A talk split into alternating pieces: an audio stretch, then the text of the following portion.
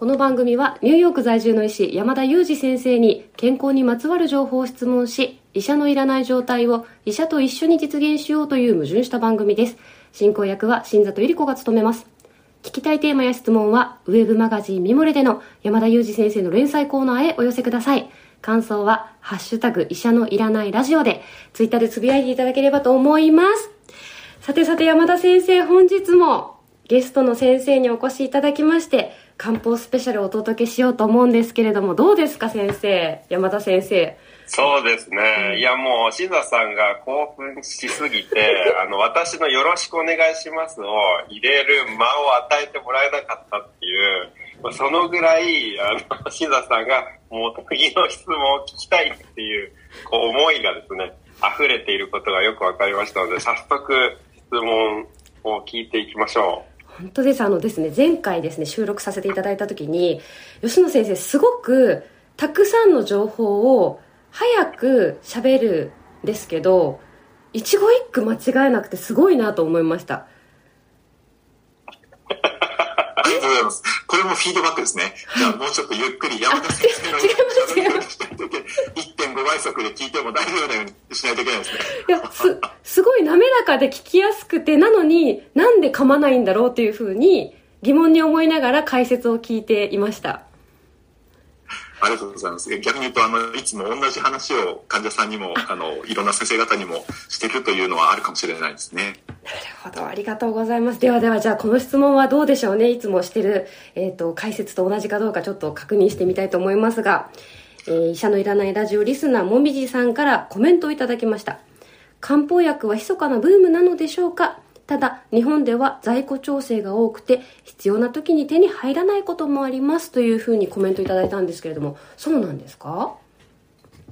そうですね。あの、まあ、良くも悪くも、あの、漢方薬はブームが定期的に起こるんですよね。で、あの、一番本当に直近のブームは去年の夏だと思います。あの、これまでも、あの、定期的にあったんですけれども、あの、やっぱり、ま、えー、日本東洋医学会という学術団体が主導されて、まあ、特にあの東北大学が中心になってあの実施されました、えーまあ、コロナに対するあの、まあ、コロナその新型コロナウイルスに対して、えーまあ、急性期に漢方薬がどのぐらい役に立つのかということをあの研究した研あの研究の論文があの発表されたんですよね。でそれに伴って、まあ、様々なメディアで漢方薬がコロナに効くみたいな形で、えー、発表されたこともあって、あの、まあ、お医者さんもあの処方する機会が多くなりましたし、あの、患者さんも、えー、使いたいというふうにおっしゃる方もすごく増えたので、まあ、そういう意味で需要が一挙に伸びたと。まあ、それと同時に、あの、漢方薬が、あの、コロナの後遺症に使われるということもかなり知られるようになりましたので、まあ、そういう意味でこの短期間、あの、だけでなくて、さ、あの、以前の配信でお話がありました、その、葛根湯はじゃあ数日間みたいな話だけじゃなくて、あの、例えば、ロングコビットにってなると、本当に何ヶ月も飲むみたいな話になってきて、で、その人数が一挙に増えたりすると、もういきなり、あれなんですね、この、なんていうか、まあ、漢方薬ってそんなにもともと供給がないジャンルなので、あの、一気に今日、あの、需要が増えると、いきなり在庫なくなっちゃうんですよね。なので、去年の秋ぐらいから、あの、まあ、おそらく今年の6月ぐらいまでじゃないかと言われてはいるんですけど、あの、漢方薬かなりいろんな処方が、あの、処方制限になっちゃってて、あの、在庫がないですとか、30日分しか出せないですとか、まあ、そういうような状況で、まあ、本当に皆さんにはご迷惑をおかけしているという状況にはなってますね。まあ、その上でこう、ふ普段も、あの、漢方薬ってこう150種類ぐらい、あの、現状に148種類あるんですけど、よく出る処方と、あの、よく、あまり出ない処方ってあるんですよね。で、あまり出ない処方をバンって、例えば2ヶ月分とか処方されちゃうと、薬局に、いや、そもそも置いてないですみたいなことは、まあ、普段からあったりはするので、まあ、そういう意味で、あの、処方箋を薬局に持ってっても、薬局に置いてないみたいなことは、まあ、もともとマイナーな処方ではあったんですけど、まあ、それがメジャーな処方でも起きたっていうのが、この去年の夏以降のこのブームのすごいとこだったと。で、しかもそれが1年近く続いてるっていうのが、この事態の深刻さを物語ってますね。そうだったんですね。漢方薬っていうのはもともと供給が少なくあるっていうことも初めて知りました。そうか。あの、まあ、マイナー分野ですからね。あの、漢方やってるお医者さんなんてもうなんか絶滅危惧種みたいな感じですし、あの、漢方薬も医薬品業界の中で非常にあの、マイナー分野ですから、あの、そうなんですね。ということはもう吉野先生がとってもとっても必要とされているってことですね。あどどうなんでしょうね、まあ、医療業界ってみたら言ってもいなくても、あまり変わらないかもしれないですが。そんなことをおっしゃいますが、このたくさん質問来ておりますので、また、あの、続々と答えていただきたいんですけれども、えー、八の子さんというリスナーさんからいただきました。えー、漢方も変な処方や思想と結びついたりしやすいので、ぜひ正しい知識を得たいです。というようなコメントをいただきました。そういうものなんですかね？思想と結びついたりしやすいんですか？うん、まあそうですね。これはま非常に難しいというか、まああの、何が正しい知識なのかっていう議論にまあ最終的にはなっちゃうのかなと思うんですけど、まあみんな自分がやってることが正しいと思ってはいると思うんですよね。で、まあなのでまあそんなにこう人の体をダメにしてやろうと思って何か薬を出してるっていう、例えば医者とか薬剤師とか、あの、そそういう方はいらっしゃらないと、まあ、そういうの僕は信じてはいるんですけど、まあ、その上で、あの、まあ、そうですね、まあ、なかなか現代の科学の言葉でうまく説明できない文脈でだけ説明するもしくは教える、あの、先生方っていうのも、まあ、いらっしゃらなくはないので、まあ、そういう意味で、なんていうか、まあ、旗から見ると、なんか変な思想だなと、なんだこりゃっていうことは、まあ、あり得るのかなと思いますね。まあまあ、でも、うん、まあ、僕らから見ると、まあ、確かにそれ、まあ、わかるねっていう感じにはなったりするので、まあ、どういうふうに、どの視点から、その説明とかその事象を見るかっていうところはあるのかもしれないですね。まあでも、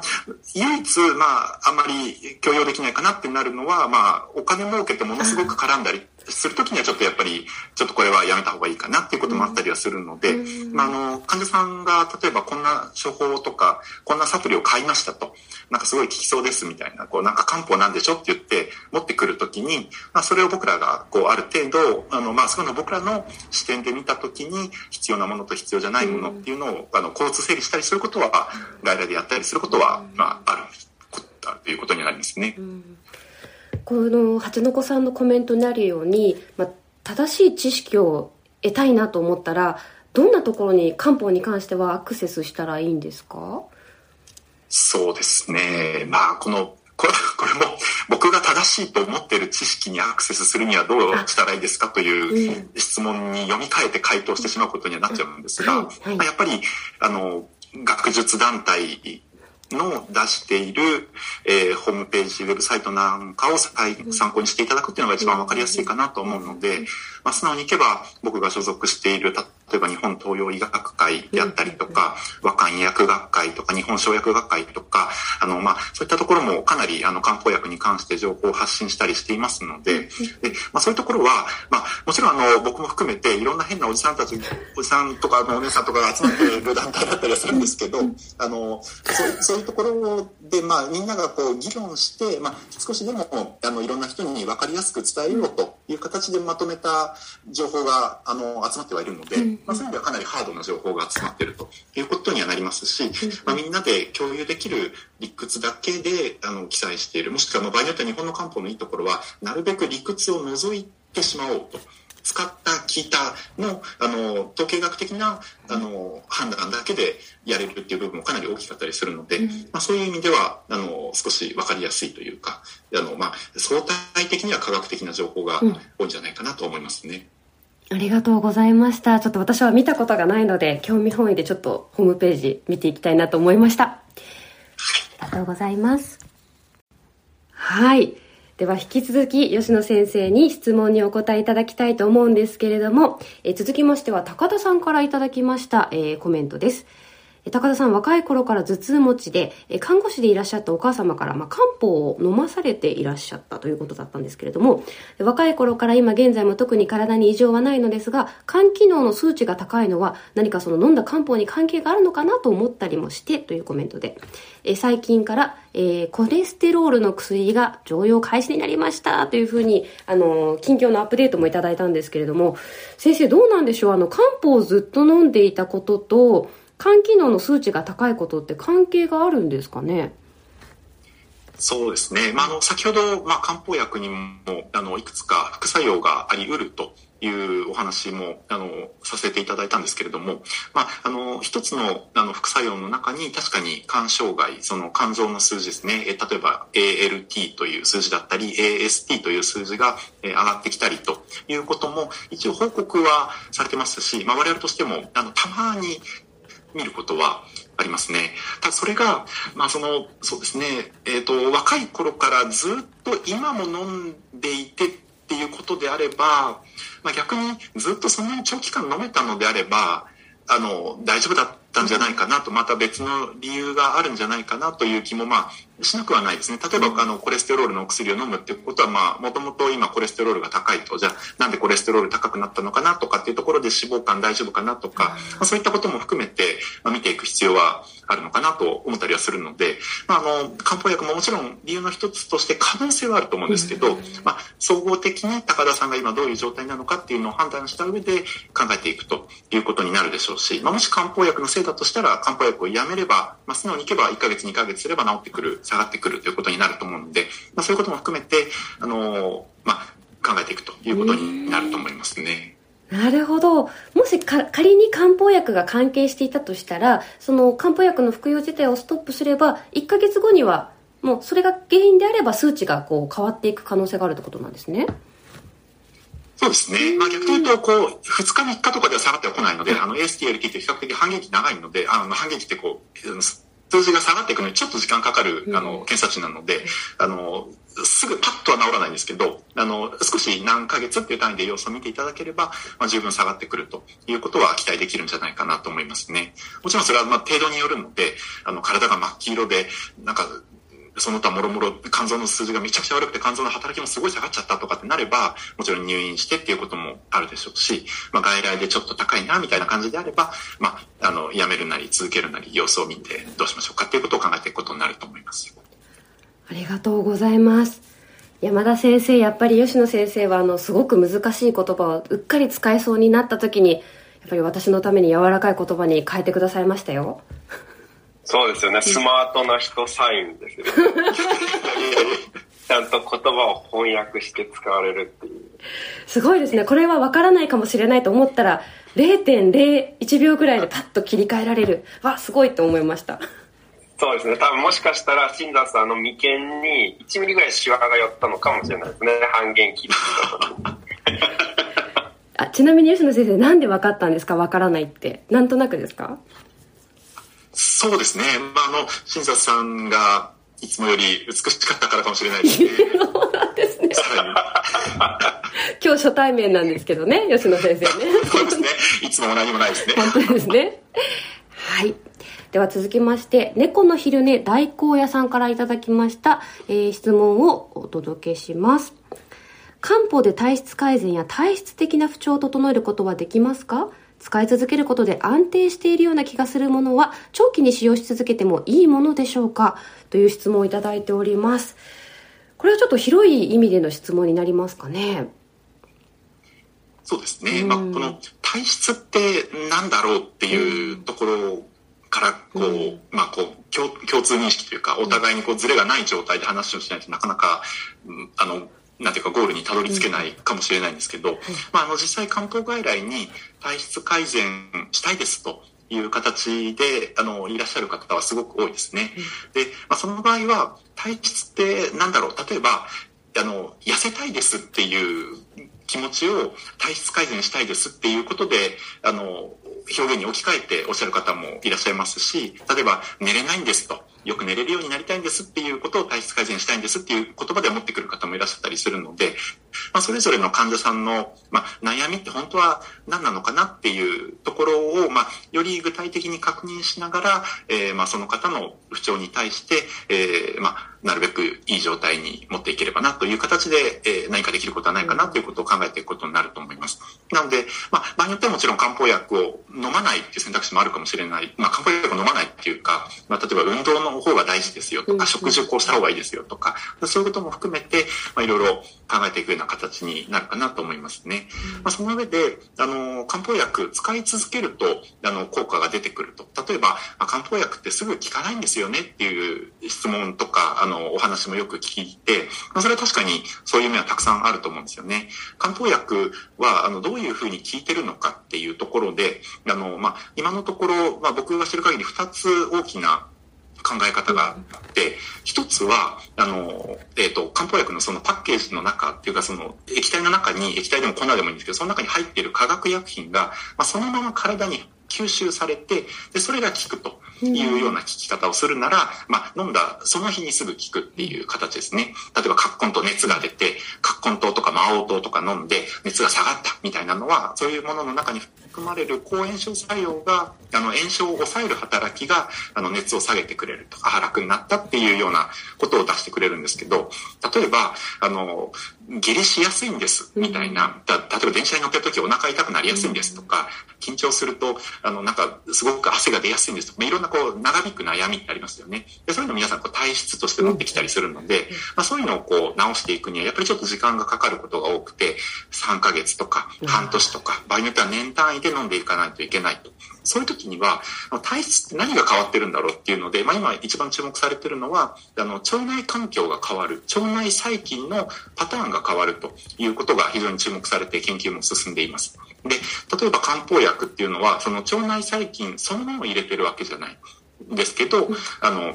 腸内細菌の餌になるものを入れてるという考え方なんですね。で、そうすると、この漢方薬が大好きな腸内細菌、特定のあの腸内細菌のパターンが、えー、増えてくると。腸内細菌が増えてくることでパターンが変わってきて、まあ、いわゆる、まあ、ちょっとざっくりした言い方ですけど、善玉菌が増えて悪玉菌が減るみたいな、まあ、そういうことが、まあ、いわゆる体質改善というふうに昔から言われてきたことなんじゃないかなというふうに理解されたりはしてるんですよね。うん、まあ、なので、漢方薬を長く飲むことで腸内細菌が少しずつ変わってきて、で、その方がよりいい状態になっていく、近づいていくっていうことが、まあ、あの、どうしても時間がかかる、その、一晩でね、こう、腸内細菌変わらないので、まあ、そういう意味では、時間がかかるけれども、まあ、体質が変わるっていうことなんじゃないかというふうに、最近は理解されてますね。そうだったんですね。漢方薬が餌。なんか、ちょっとパワーワードでした。腸内細菌。ありがとうございます。ありがとうございます。や山田先生ちょっとあの今日収録あっという間でした。すごい面白かったですよ。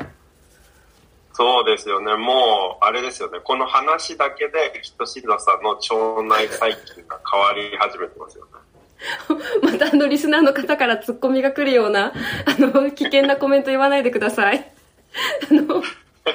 ちょっと危険な思想を僕の外来にもあの先生に会うだけで元気になりましたっていうふうにあの言ってくださる方もいらっしゃるので、まあ、そういう意味であのそれはもちろん僕だけじゃなくて山田先生とかいろんな先生もそうだと思うんですけどやっぱり人と人が会うっていうことで元気がもらえるっていうのもきっとあるんでしょうね。ありますよね。いやもう今回そして前回ですね、2回、あの、吉野先生にご登壇いただいて、本当に私たちが10代の頃からの、あの、古くからの友人なので、あの、こうしてですね、また私たちの番組に出ていただいて非常に嬉しいんですけれども、そうですね、まあ学生時代の思い出ってまあたくさんあるんですけども、ここでお話しできないようなこともありそうなので、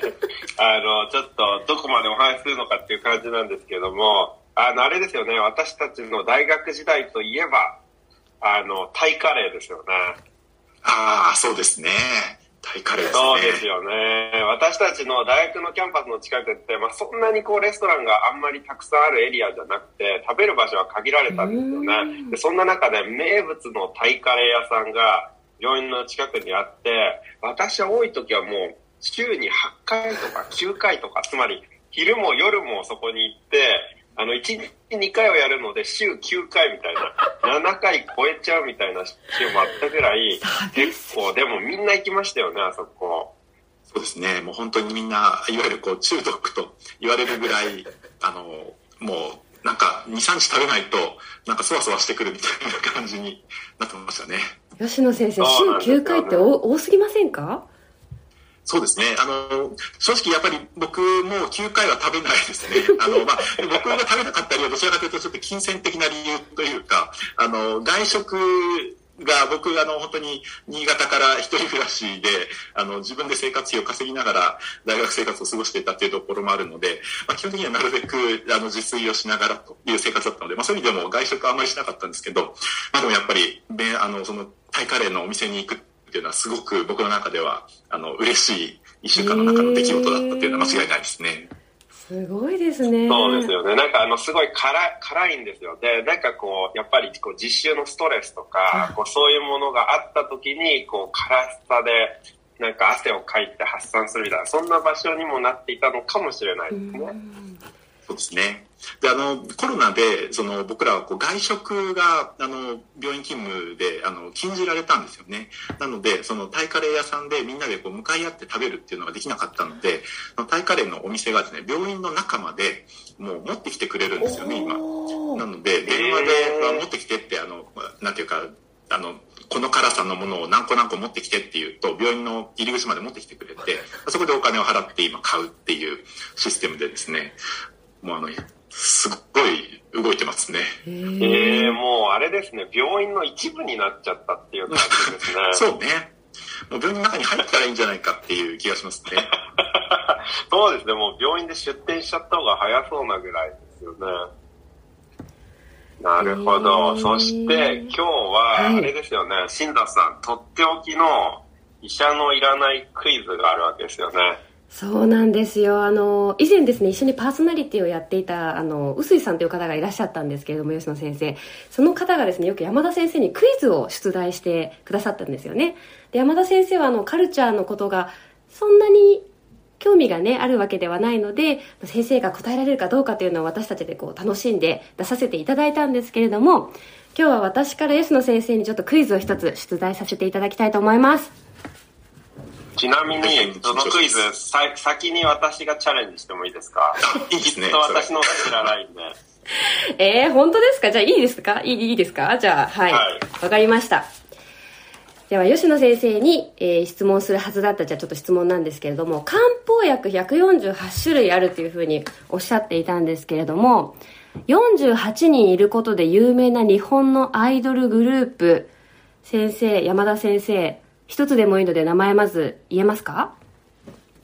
一つはいけますよ。はい、どうぞ。余裕でした。AKB48。大正解です。そうですね、余裕でしたね。で、はい、本当はこれは吉野先生には出さない予定で、その後出そうと思ってたんですけど、では今から。次は吉野先生にお願いします。はい、吉野先生、AKB48 なんですが、今から私がメンバーの名前の最初の漢字を言うので、その後を答えていただいてもいいですか？いきますよ。そ、それはダメだ。いきますよ、先生いきますよ。じゃん。前。前田敦子。正解ですおお大島優子。お、いけますね。こ。こじるり？おー、違います。おち、惜しい。違う？惜しいです。ちょっと待って。こじるりは違うな。確かに AKB じゃないですね。そうです、そうです。待って待って。こ？こ？残念、時間切れです。すいません。正解は小島春菜ちゃんでした。小じはるって呼ばれてたのでね。多分グラビアアイドルで小じるりちゃんって方がね、いらっしゃったから、もしかしてちょっと頭が、ね、混乱してしまったのかもしれないんですけれども。あ、確かに。でもよかったです。あの、こじるりにあの前、漢方の、はい、あの、企画に来ていただいたことが、それちょっと、それに刷り込みが強、強すぎたんですね。そうだったんですね。それはもう答えられないですよね、こじはるっていうのはね。いやいやいや、そんなことないです。いや、でも。今度から秋葉原を歩くときに背中に気をつけます。本当ですね。でも先生、山田先生、私ですね、吉野先生がどれぐらいこういうカルチャーご存知なのかなと思って、こう推定ながらレベル感を予想して作ってみたんですが、ちょうどぴったりの問題だったようでとっても嬉しいです。よかったです。確かに。ありがとうございます。もうなんか本当はもうちょっと難しいのにしようかなと思ったんですけどあのこれぐらいにしてよかったなというふうに そうですねいやいや AKB の後他になってくるくるんだろうと思ってちょっと絶対新潟って言おうとしてたんですけどそれにならなくてちょっとそうですね。ね、新潟ご出身ってことでしたもんね。ちょっとなんか、ちょっと山田先生、こう、あっという間に楽しい時間が過ぎていきましたね。そうですね、うん、本当にやっぱり同級生に来てもらうと嬉しいですね。うん、そして今、新潟っていうキーワードはちょっと出たんですけれど、吉野先生、新潟出出身なんですよね。なので、そうなんですもう本当に、本当に新潟、新潟48を聞けば全員答えられるんでしょ？う、そう、そうでもないね。新潟 NGT48 ってのがあるってことしか知らない。それよりは僕はもうちょっとネギっ子の方が応援してますんで。ご当地アイドルの。うん。あ、ご当地アイドル、新潟のご当地アイドルで他にもネギっ子というアイドルがいるんですか？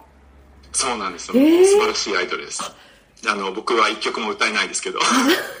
3人の名前を言えない。あ、言全然応援してないじゃないですか。